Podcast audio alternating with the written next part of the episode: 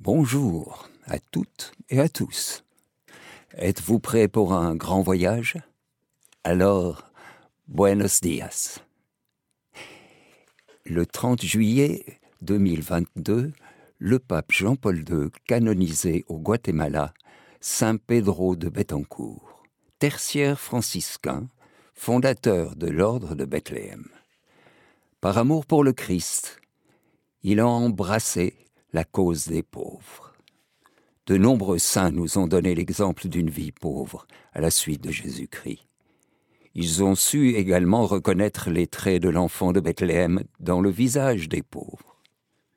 Jésus a voulu naître pauvre dans l'étable de Bethléem, afin de nous faire riches par sa pauvreté. La pauvreté de Jésus-Christ nous apporte plus de bien que tous les trésors du monde parce qu'en nous faisant relativiser les richesses de la terre, elle nous fait acquérir celles du ciel. Saint Paul s'écrie Je regarde toutes choses comme de la balayure, afin de gagner le Christ. Pedro de San José de Betancourt, né dans l'île de Tenerife. C'est un territoire espagnol appartenant à l'archipel des Canaries au sud-ouest du Maroc. Il vient au monde au village de Villaflore le 21 mars 1621. Il reçoit le baptême le jour même. Ses parents sont des chrétiens fervents. Pour eux, la foi et l'amour de Dieu constituent la plus grande des richesses. Les cinq enfants, dont Pedro, Pierre, est l'aîné, ils ont sous les yeux la prière fervente de leur père, ainsi que les privations de leur mère en faveur des pauvres. Le caractère de Pedro est marqué par certains traits qui lui viennent probablement d'un de ses aïeux, gentilhomme normand qui avait conquis les Canaries au service d'Henri III de Castille.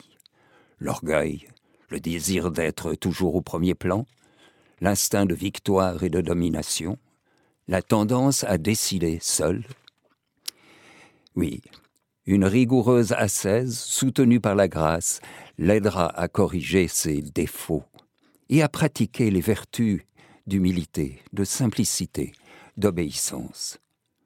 Son désir est de se faire petit, tant aux yeux de Dieu qu'à ceux de ses frères. De sa mère, il hérite l'esprit de piété, la joie et la facilité à manifester sa ferveur religieuse avec spontanéité et bonne humeur. Tout jeune, le garçon s'occupe du troupeau de son père qu'il conduit dans les vallées et sur les plages de l'île. Ce contact avec la nature développe en lui une facilité d'émerveillement et de sereine contemplation de Dieu présent dans sa création. Après la mort de son père, Pedro abandonne son travail de pasteur pour cultiver la petite propriété familiale.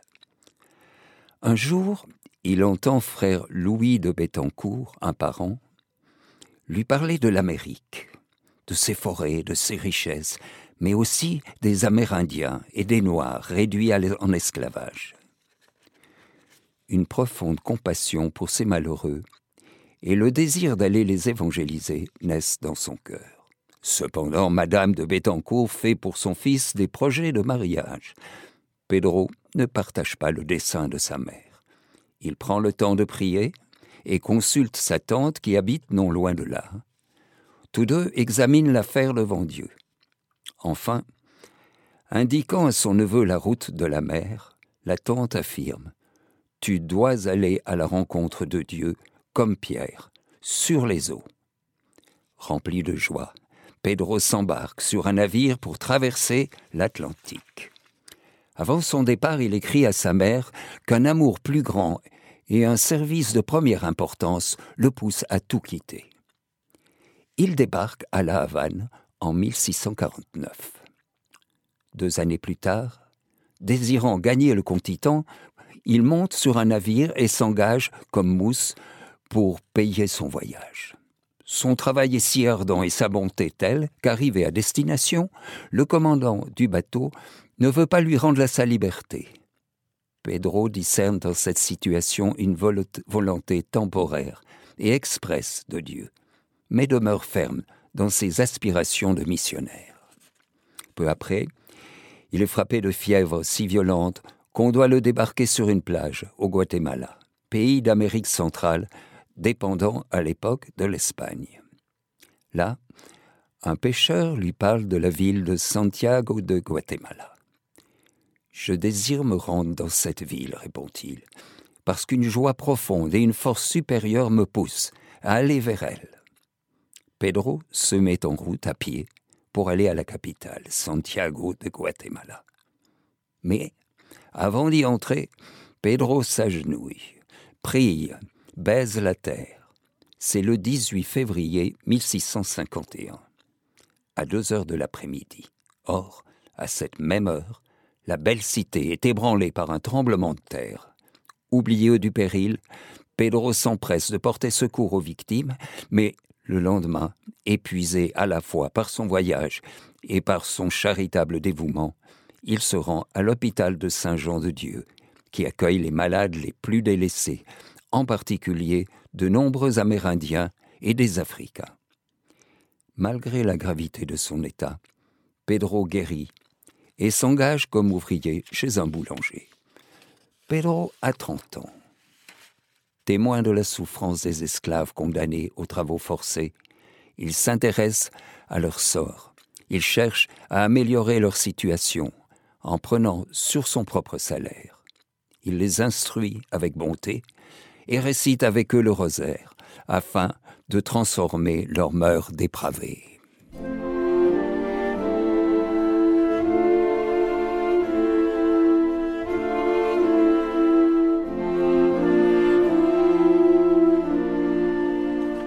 Un jour, il va frapper à la porte du couvent des franciscains. Le père Fernand Espino le reçoit avec bonté et, constatant la valeur spirituelle du jeune homme, l'invite à faire des études en vue du sacerdoce. Ardent au travail, Pedro étudie jour et nuit, mais les résultats ne correspondent pas à ses efforts. C'est pourquoi, après avoir privé la Sainte Vierge, il décide d'abandonner la voie du sacerdoce il entre dans le tiers-ordre de Saint-François, dont il revêt l'habit en janvier 1655, avant de se retirer dans l'église del Calvario, où il exerce la charge de sacristain. Pedro passe des heures en adoration devant un crucifix très expressif, vénéré dans ce sanctuaire. Dans ses moments libres, il exerce les œuvres de miséricorde. Il s'occupe de tous les déshérités visitant les hôpitaux, les prisons, les pauvres, les affamés, les émigrés sans travail. Il catéchise les enfants avec des chants et des jeux. Sa bonté et sa renommée de sainteté attirent peu à peu des foules au Calvario. Par cette parole, les pauvres, en effet, vous les aurez toujours avec vous, mais moi, vous ne m'aurez pas toujours. Jésus nous invite à reconnaître sa présence dans les pauvres qui sont ses frères. Il se souvient de sainte Rose de Lima, à qui sa mère lui reprochait d'accueillir à la maison des pauvres, des infirmes. La sainte lui répliqua Quand nous servons les pauvres et les malades, nous servons Jésus. Nous ne devons pas nous laisser lasser d'aider notre prochain, parce qu'en eux, c'est Jésus que nous servons. Poussé par le même esprit de charité que Sainte Rose de Lima, le frère Pedro achète en février 1658 une maison très pauvre qu'il nomme la petite maison de Notre-Dame de Bethléem. Il y accueille des enfants vagabonds, blancs, métis, créoles, noirs. Bientôt y accourent des convalescents, pauvres renvoyés des hôpitaux, des étudiants, des étrangers. Ainsi, cet homme assez peu instruit devient-il le fondateur de la première école gratuite d'alphabétisation d'Amérique centrale et du premier hôpital de convalescence des terres espagnoles d'Amérique. Son succès est tel qu'il lui faut promptement agrandir le local. Grâce à des dons, Pedro acquiert des maisons voisines. Confiant dans la Providence, il ne cherche pas de revenus fixes, mais recourt à la générosité des familles aisées, qui assurent quotidiennement, à tour de rôle, la nourriture des indigents qui vivent là. Pour les autres besoins, il parcourt inlassablement les rues de la ville, sollicitant de l'aide. Au cours de ses allées et venues, il n'y a pas de misère qu'il ne s'efforce de soulager. Un jour, ayant trouvé à la poterie du couvent, du couvent de Saint-François, une pauvre vieille femme, jadis esclave et maintenant complètement abandonnée, il la prie de loger en sa maison et l'y porte lui-même sur ses épaules. Sa charité universelle lui a mérité le titre de mère du Guatemala, décerné par le pape Jean-Paul II lors de sa béatification. Pressé par la charité du Christ, Pedro de Betancourt est véritablement heureux de donner sa vie pour Dieu à travers le service des pauvres. Il offre ainsi un exemple qui demeure actuel. Oui, lors de la Journée mondiale de la jeunesse à Toronto le 28 juillet 2002, le pape Jean-Paul II exhortait les jeunes à servir Dieu et leurs frères en des termes énergiques. L'esprit du monde offre de multiples illusions, de nombreuses parodies du bonheur. La tromperie la plus grande, la source la plus importante de malheur, consiste dans l'illusion de trouver la vie en se passant de Dieu d'atteindre la liberté en exclusant les vérités morales et la responsabilité personnelle. Jésus, l'ami intime de chaque jeune, a les paroles de la vie. Le monde dont vous hériterez est un monde qui a désespérément besoin d'un sens renouvelé de la fraternité et de la solidarité humaine. Le monde actuel a besoin de témoins de cet amour. Il a besoin que vous soyez le sel de la terre et la lumière du monde. Vous devez maintenir vive la mémoire des paroles de vie qu'a prononcées Pedro de Betancourt, des merveilleuses œuvres de miséricorde et de bonté qu'il a accomplies. Vous devez sans cesse rappeler au monde que l'Évangile est la puissance de Dieu qui sauve. Le sel assaisonne et donne du goût à la nourriture. En suivant Jésus, vous devez changer et améliorer la saveur de l'histoire humaine. Par votre foi, votre espérance et votre amour, par votre intelligence, votre courage et votre persévérance, vous devez humaniser le monde dans lequel nous vivons. Isaïe indiquait déjà le moyen d'y parvenir. Faire tomber les chaînes injustes, partager ton pain avec celui qui a faim. Alors, ta lumière se lèvera dans les ténèbres.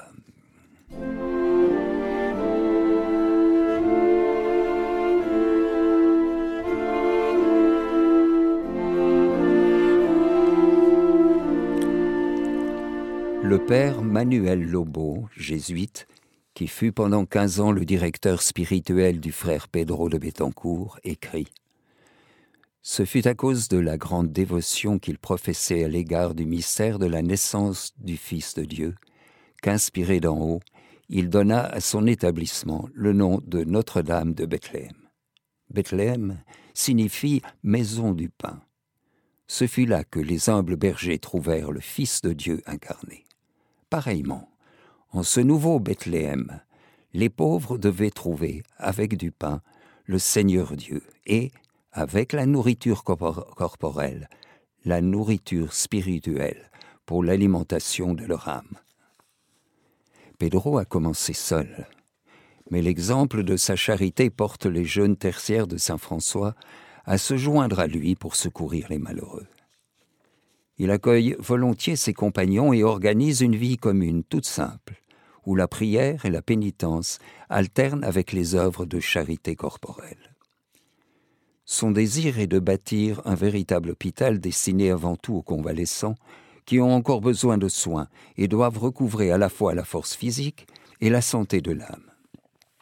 Il expose son projet à l'évêque du lieu qui, l'ayant écouté attentivement, lui demande avec quelles ressources il payera une construction si coûteuse. Je ne sais pas, répond Pedro, mais Dieu le sait, et y pourvoira. L'évêque accorde la permission demandée et les travaux commencent sans tarder. Cependant, les critiques ne manquent pas. N'est-ce pas présomption que d'entreprendre une telle œuvre?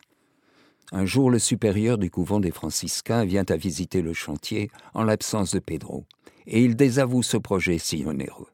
À son retour, le fondateur, mis au courant des réflexions du religieux, se borne à déclarer Tout ceci ne se fait pas pour le compte de ce Père, ni pour le mien, mais pour le compte Dieu Dieu, et qui vivra verra.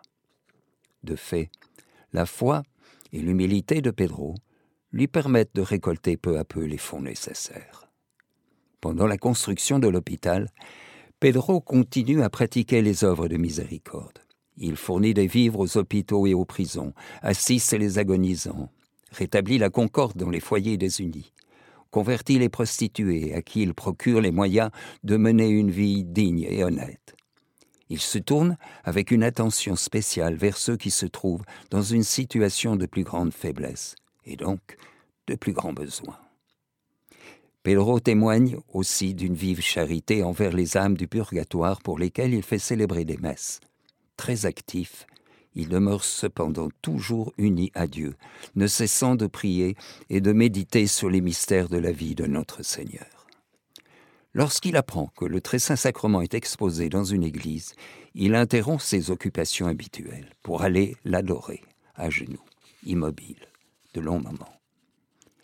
Habitué de la croix et des sacrifices, il réprouve toutefois les pénitences qui nuisent aux activités charitables.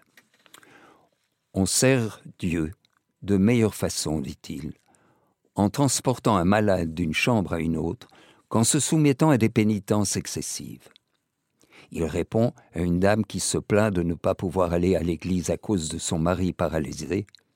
À côté d'un malade, vous pouvez prier autant que vous voulez, et Dieu vous entendra aussi bien qu'à l'église.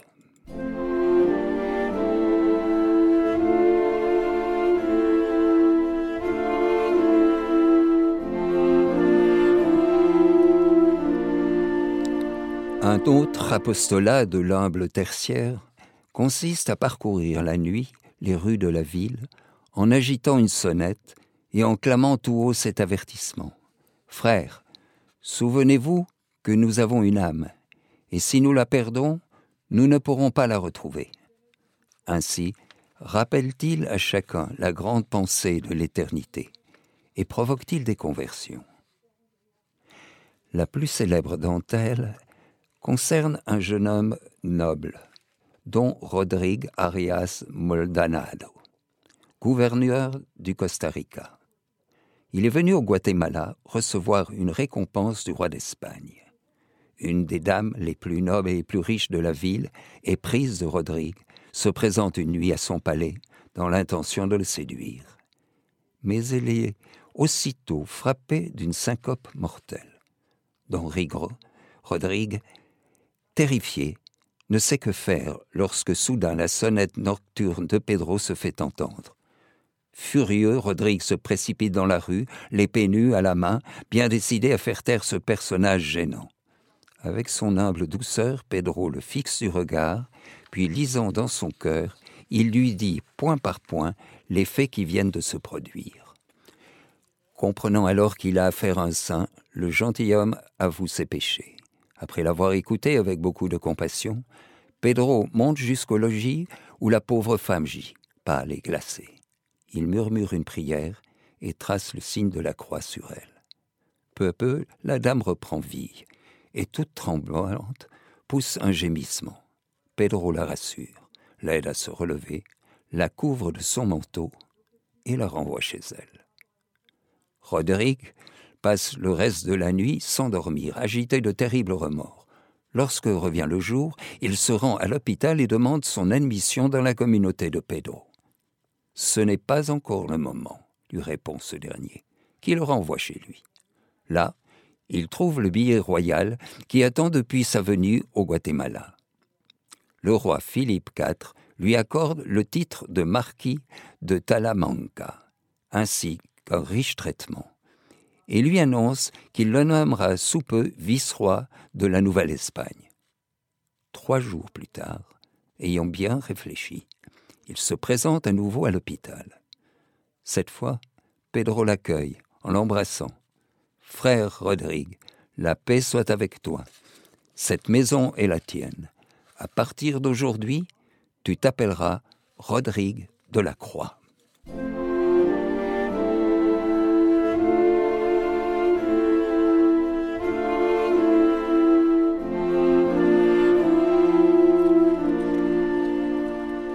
Le 20 avril 1667, Pedro est affaibli par ses nombreux travaux.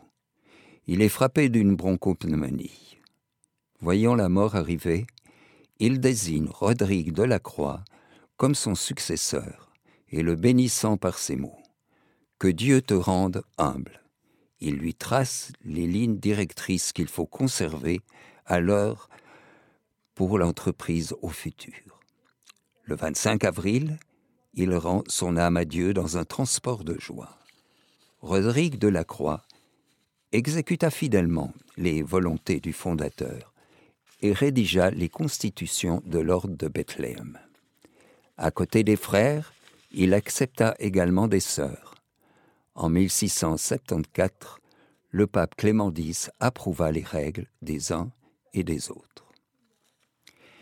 Le 22 juin 1980, le pape Jean-Paul II béatifiait frère Pedro de Bettencourt, simple tertiaire, qui, pauvre parmi les pauvres, avait su reconnaître en ces derniers la ressemblance du saint enfant de Bethléem. En effet, ici-bas, le Christ est pauvre dans la personne de ses pauvres. En tant que Dieu, il est riche, en tant qu'homme, il est pauvre. De fait, le même homme déjà riche est monté au ciel et il est assis à la droite du Père. Mais en même temps, il reste ici-bas, le pauvre qui a faim, qui a soif, le pauvre qui est nu. C'est Saint Augustin qui nous parle. À l'occasion de la canonisation de frère Pedro, le Saint-Père s'exprimait ainsi. Aujourd'hui encore, le nouveau saint est une invitation pressante à pratiquer la miséricorde dans la société actuelle, surtout quand sont si nombreux ceux qui attendent une main tendue qui le secourt. Nous pensons aux enfants, aux jeunes sans-abri ou sans éducation, aux femmes abandonnées qui doivent faire face à tant de besoins, aux multitudes de laissés pour compte dans les villes, aux victimes des organisations de crimes organisés, de prostitution, de la drogue, aux malades sans assistance, aux personnes âgées qui vivent seules. Frère Pedro est un héritage à ne pas perdre. Il faut en faire l'objet d'une gratitude permanente et avoir un propos renouvelé d'imitation. Cet héritage doit susciter chez les chrétiens et chez tous les citoyens le désir de transformer la communauté humaine en une grande famille. Là où les relations sociales, politiques, économiques soit digne de l'homme, et au sein de laquelle soit promis la dignité de la personne, à travers la reconnaissance effective de ses droits inaliénables. Je voudrais conclure en rappelant que la dévotion à la très sainte Vierge accompagna toujours la vie de piété et de miséricorde de frère Pedro. Qu'elle nous guide, nous aussi, afin que, illuminés par les exemples de l'homme fait charité, vécu par Pedro de Betancourt, nous puissions arriver jusqu'à son Fils, Jésus. Oui, la grâce portée par le Saint traverse les océans dans tous les sens. N'hésitons pas. Demandons à ce Saint François d'Assise des Amériques à ne pas se laisser enfermer par les barrières dressées chaque jour par les hommes. Merci Pedro. À bientôt.